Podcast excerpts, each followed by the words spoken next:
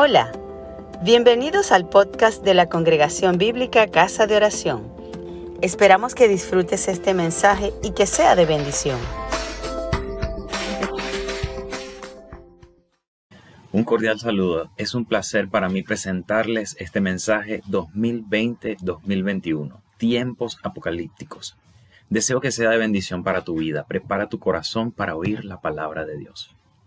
Señor, te ruego, Padre, que todo el que escuche este mensaje pueda escuchar, pueda atender a tu voz. Que todo el que pueda hacer clic en este video pueda de alguna forma, Señor, entender lo que tú deseas para su vida. Te lo ruego en el nombre de Cristo. Amén. La mayoría de las personas, por lo menos en Latinoamérica, cuando escuchan la palabra apocalipsis, piensan mayormente en primer lugar en cataclismos de orden global como grandes terremotos, pestes, hambrunas, meteoritos que caen a la Tierra y crisis económica mundial. Piensan en un gobierno mundial regido por un hombre super malvado que le coloca chips a la gente para controlarles. O piensan en la Tercera Guerra Mundial. Tal vez le viene a la mente la imagen en forma de hongo que ocasionó la explosión de la bomba atómica en Hiroshima. Incluso al ver estos últimos años en países como Venezuela, Corea del Norte y las dictaduras que atraviesan, las guerras en Medio Oriente, el COVID y todos los rumores en torno a la pandemia y los avances tecnológicos, el cambio climático, es probable que se piense en el apocalipsis. A otros, un poco más enterados, al oír la palabra apocalipsis, le viene a la mente ese último libro de la Biblia, lleno de símbolos, visiones y, y de bestias extrañas un libro difícil de interpretar y de entender, todo un gran misterio. Hoy quisiera que cambiemos esa perspectiva. Con esto no quiero decir que los desastres naturales u otros tipos de catástrofes no van a acontecer. Tampoco quiero decir que el libro de Apocalipsis sea súper fácil de entender. Quiero dejar en claro que ambas cosas son parte de la verdad, pero solo una parte de ella. La otra parte es la que quiero resaltar el día de hoy y para ello les invito a leer conmigo el libro de Apocalipsis, capítulo 4, versículos 1 al 3. Repito, capítulo 4, versículos 1 al 3 de Apocalipsis. Yo lo voy a leer en la versión nueva traducción viviente de NTV, que dice así.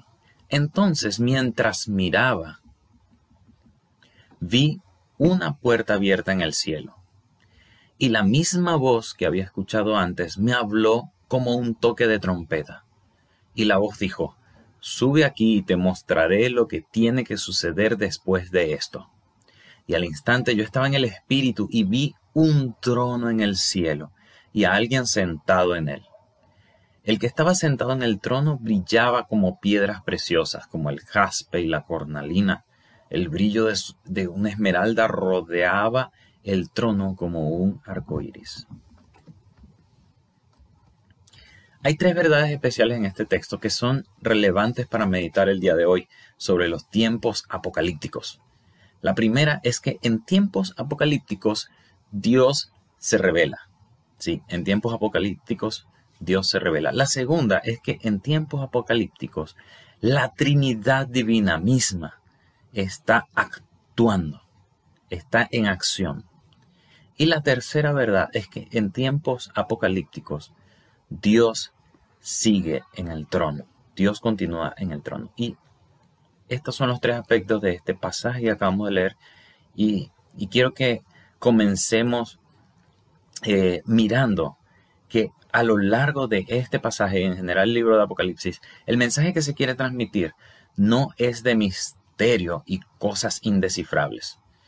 Al contrario, la palabra apocalipsis significa revelación, descubrimiento, quitar el velo para ver algo. En este texto, varias palabras nos indican el deseo de Dios de traer a la luz cosas que están ocultas. El versículo 1 comienza diciendo, mientras miraba vi una puerta abierta en el cielo. Esta puerta representa la oportunidad de Dios de invitarte a mirar los secretos celestiales. Juan dice aquí, miraba, utiliza la palabra vi, Dice también que escuchó una voz que al final del verso 1 recalca que eh, sube aquí y te mostraré lo que sucederá después de esto. Es decir, le mostraría el futuro. De modo que se nota en este texto el deseo de Dios por dar a conocer lo desconocido, cosas grandes y ocultas. Esto me recuerda a Jeremías 33:3. Clama a mí y yo te responderé y te mostraré cosas grandes y ocultas que tú no conoces. Lo llamativo de este pasaje es que lo primero que ve Juan cuando se abre la puerta del cielo es a Dios mismo, sentado en su trono. El mensaje que aquí se expresa es que Dios quiere revelarse, quiere que le conozcamos, quiere que experimentemos su realidad en nuestras vidas. De hecho, Dios se ha revelado de manera especial en su palabra. En tiempos apocalípticos como los que vivimos, es importantísimo seguir buscando conocer a Dios por medio de las escrituras. El mundo nos bombardea constantemente con ideologías, filosofías y pensamientos que no son para nada congruentes con la verdad bíblica. Por eso, como creyentes debemos afianzar nuestra fe en lo que Dios nos indica en su palabra, leyéndola cada día. Buscar el reino de Dios es buscar conocer a Dios, conocer su carácter, lo que le agrada y lo que no le agrada, esforzarse por imitarle a Él. En tiempos apocalípticos, el creyente, tú, y yo debemos aferrarnos a la palabra, así como el león se aferra a su presa. El segundo punto que quisiera traer el día de hoy es que en tiempos apocalípticos la Trinidad Divina está actuando. Si nos fijamos con detenimiento en los personajes que aparecen en este pasaje, nos damos cuenta que el Padre, el Hijo y el Espíritu Santo son realmente los protagonistas de todo lo que está sucediendo. Dios en su triunidad actúa de manera muy activa en esta revelación de los tiempos apocalípticos. En la mitad del versículo 1 Juan reporta que escuchó la misma voz como de trompeta que le habló en el principio. Si revisamos los capítulos anteriores nos daremos cuenta que esa voz le pertenece a Jesús resucitado y glorificado. En el capítulo 1 desde el versículo 9 Juan describe a Jesús quien le afirma, yo soy el primero y el último. Yo soy el que tiene en sus manos el poder de la muerte misma. Soy el que vive para siempre y le ordena, escribe estas cosas que acontecen ahora y las que van a suceder. Volviendo al capítulo 4 en la mitad del verso 1, este mismo Jesús, glorioso le dice, sube aquí y te mostraré. Ahí vemos al Hijo de Dios actuando en la revelación dada por Dios en estos tiempos apocalípticos. El verso 2 comienza diciendo que al instante, en ese momento, Juan quedó en el Espíritu, es decir, el Espíritu Santo. Una experiencia, una experiencia similar ya había vivido el profeta Ezequiel en el capítulo 8, versículo 3, 11.1 y 37.1. Ellos quedaban bajo el poder del Espíritu Santo quien le trasladaba a diferentes lugares.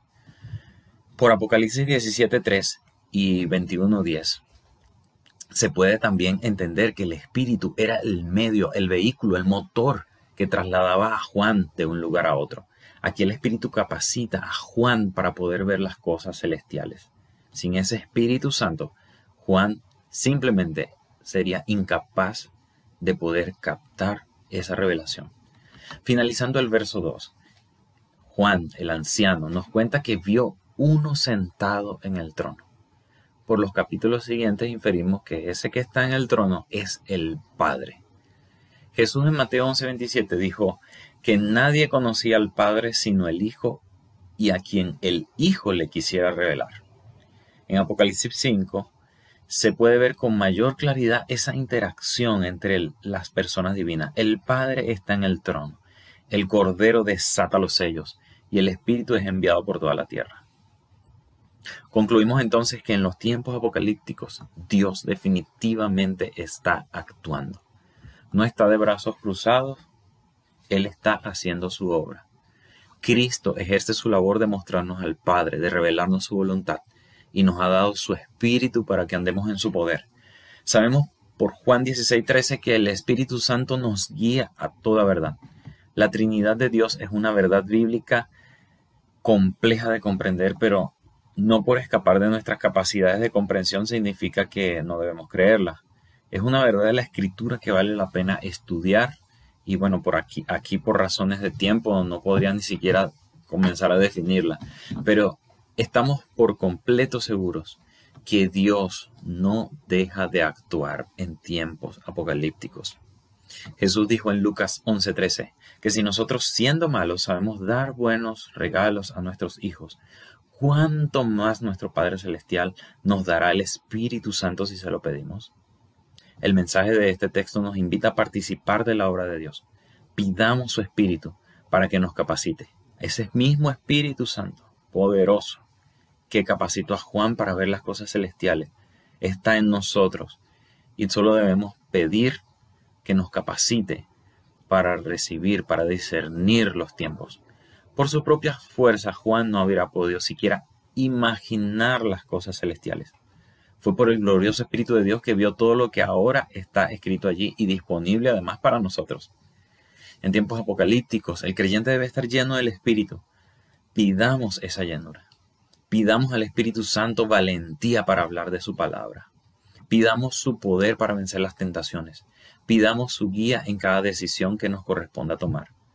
Estos son tiempos malos que solo podremos sobrellevar si el Espíritu Divino es nuestro compañero, nuestra guía. Entonces, recordemos, en tiempos apocalípticos, Dios está actuando. El tercer y último punto que quiero tocar en este día es que en tiempos apocalípticos Dios sigue estando en el trono. Esto es muy, muy importante recordar. Quiero resaltar este aspecto que, que no solo está en este texto, en general está en todo el Apocalipsis. Y si leemos y estudiamos con detenimiento, nos damos cuenta que el libro Apocalipsis no fue escrito para transmitir miedo. El propósito del autor no es principalmente mostrar algunos augurios sobre el futuro con imágenes exóticas. El autor no busca tampoco transmitir un mensaje futurístico al estilo de, del horóscopo. El propósito de la literatura apocalíptica es alentar, consolar al pueblo de Dios a través de cosas que Dios revela. Por supuesto, los injustos deben temer porque la literatura apocalíptica habla de los juicios de Dios. Pero los juicios de Dios para el creyente son un consuelo. Dios hará justicia. Dios nos hará justicia. La apocalíptica surge en tiempos angustiosos de, persecución, de crisis. Apocalipsis busca entonces alentar, animar a los creyentes. De, eh, la forma en la cual lo hace aquí es señalando la posición de Dios. Dios está en el trono. Al final de verso 2, Juan dice que vio un trono establecido puesto, colocado, es decir, un trono firme en el cielo. En el trono había uno sentado, y esto da la clara idea de que Dios vive allí, tiene la autoridad más alta sobre todo el universo, desde allí ejerce su soberanía. Su reino es eternamente firme y Él es el soberano. El poder absoluto sobre la creación le pertenece. Su soberanía sobre todo lo creado, sobre todo lo creado incluye el pasado, el presente y lo que ha de suceder. Él es quien dirige la historia, según Isaías 46 del 9 al 11. Dios es quien sustenta todas las cosas bajo el dominio de su omnipotencia. Que está sentado en el trono no significa que está descansando. Implica que está ejerciendo su gobierno, su dominio, él es el Rey de Reyes y el Señor de Señores, el juez sobre toda criatura. La descripción de Juan es impresionante. Él dice que hay uno sentado, pero no lo describe en sí mismo. No describe al Padre, realmente no lo puede ver. Solo ve el aspecto de la majestad de Dios, como de piedras preciosas. Él usa el símil, compara allí, dice una, una un aspecto de piedras preciosas rodeadas por un arco iris circular.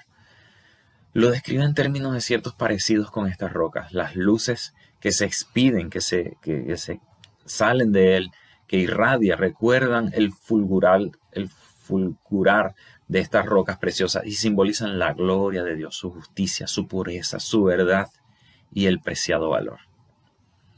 Dios hoy sigue sentado en el trono. Él está allí, gobernando soberanamente. Nada ni nadie puede asemejársele. Dios está al control de la historia.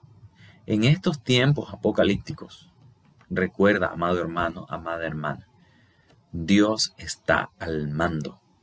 No debemos temer. En el mundo hay mucho temor, angustia, zozobra por los acontecimientos que vivimos. Guerras y rumores de guerras, hambres, cambios climáticos, virus. La Biblia se está cumpliendo y se seguirá cumpliendo hasta que Cristo venga. En tiempos apocalípticos debemos recordar que Dios sigue en el trono. Por lo tanto, amados, aliéntense con estas palabras. Dios, quien gobierna soberanamente, es bueno, santo, justo y todopoderoso, y estamos en su mano.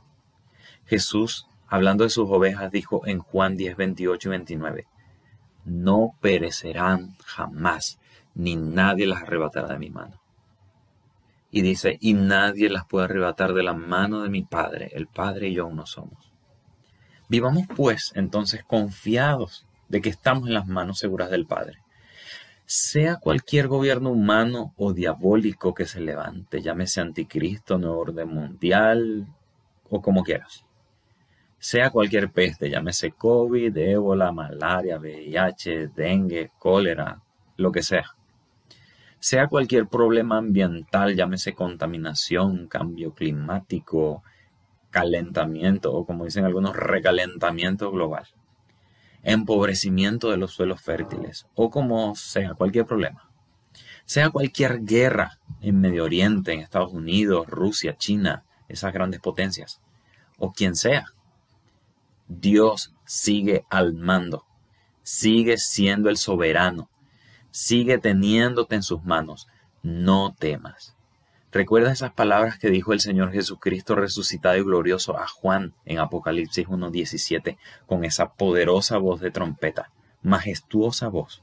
Le dijo, no temas, yo soy el primero y el último, el que vivo y estuve muerto, mas he aquí que vivo por los siglos de los siglos, vivo para siempre. Amén. Y tengo las llaves de la muerte y del Hades. Por tanto, hermano, confía en Dios. En este nuevo año que comienza 2021, no olvides que viviremos tiempos apocalípticos.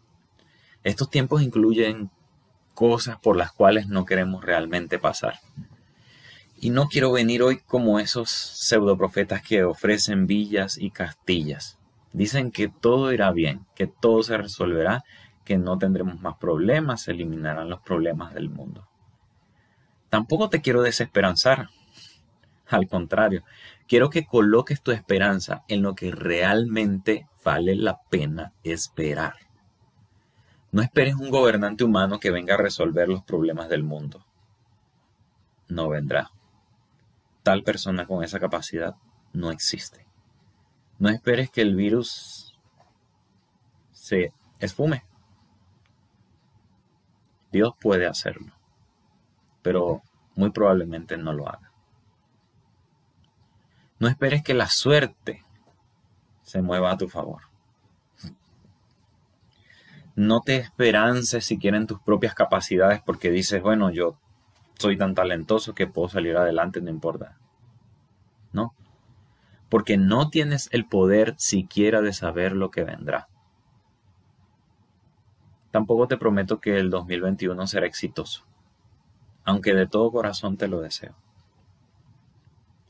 No olvides que algo similar ya vivimos a finales de 2019 e inicio del 2020. Había un ambiente de, sí, este año haré tal cosa. Como dice Santiago, hay de aquellos que dicen, este año traficaremos, haremos, comerciaremos, vendremos, iremos, en vez de decir si el Señor quiere este año 2020 nos deja como enseñanza que no tenemos tanto control como, solemos pensar. No lo olvidemos. Gracias por escucharnos. Si te gustó, compártelo con tus amigos.